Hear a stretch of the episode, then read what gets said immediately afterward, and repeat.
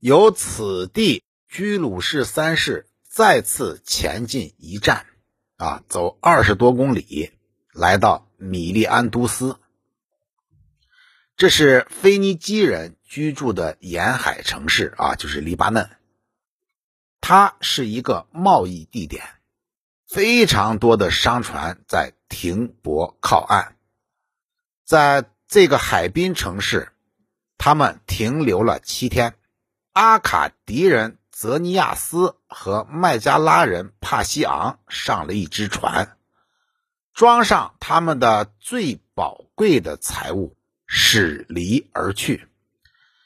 他们这样做，许多人认为是由于激傲的感情，因为他们的士兵归附了克里尔库斯，是想再回希腊，而不是前去反对国王。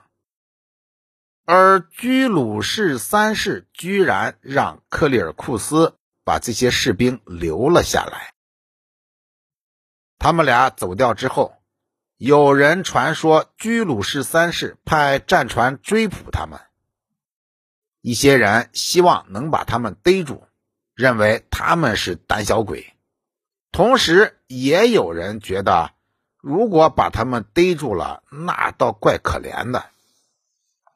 这个时候，居鲁士三世把将官们召集到一块开会，他说。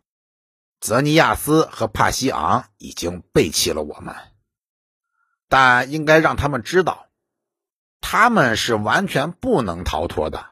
啊，他偷跑不成，因为啊，我知道他们的去向；快跑也不成，因为我有战舰可以追获他们的船。但是呢，我却对神发誓，我不去追他们。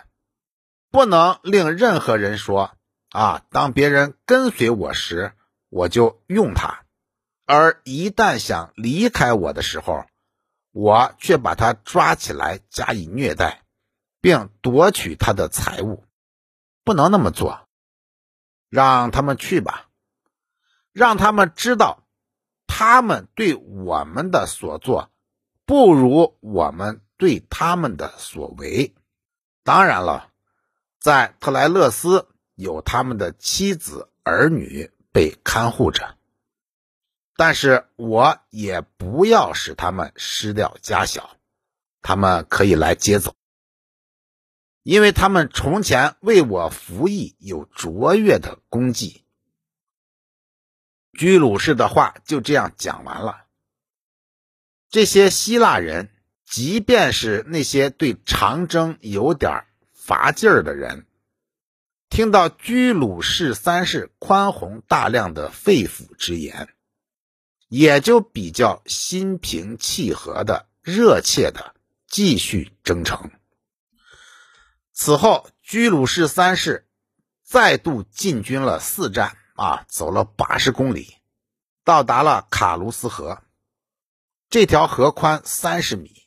河里游荡着啊非常大的鲟鱼，当地的叙利亚人把这些鱼奉为神明，不许任何人加以伤害。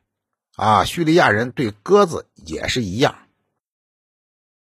据传说记载，叙利亚女神德尔西托被化身为鱼，她的女儿塞米拉米斯化身为鸽子。军队驻地的村庄属于帕利萨蒂斯，因为这是作为零用钱赠予他的。啊，帕利萨蒂斯是谁？是居鲁士的妈妈。